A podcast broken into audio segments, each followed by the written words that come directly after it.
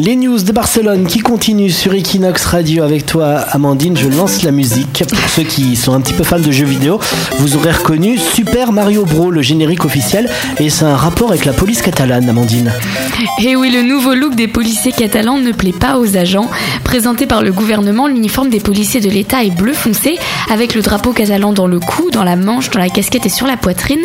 Les images des uniformes circulent déjà sur les réseaux sociaux et sur l'objet de critiques, les agents se moquent de la casquette qu'il compare à celle du personnage du jeu vidéo Mario Bros. Qui est un plombier à la base, hein, et pas du tout un policier. Voilà, en plus exactement, confusion de métier.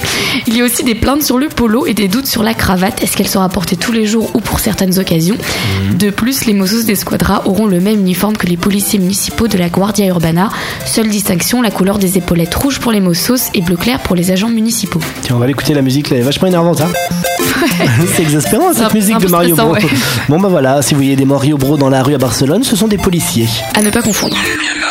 Equinox Radio.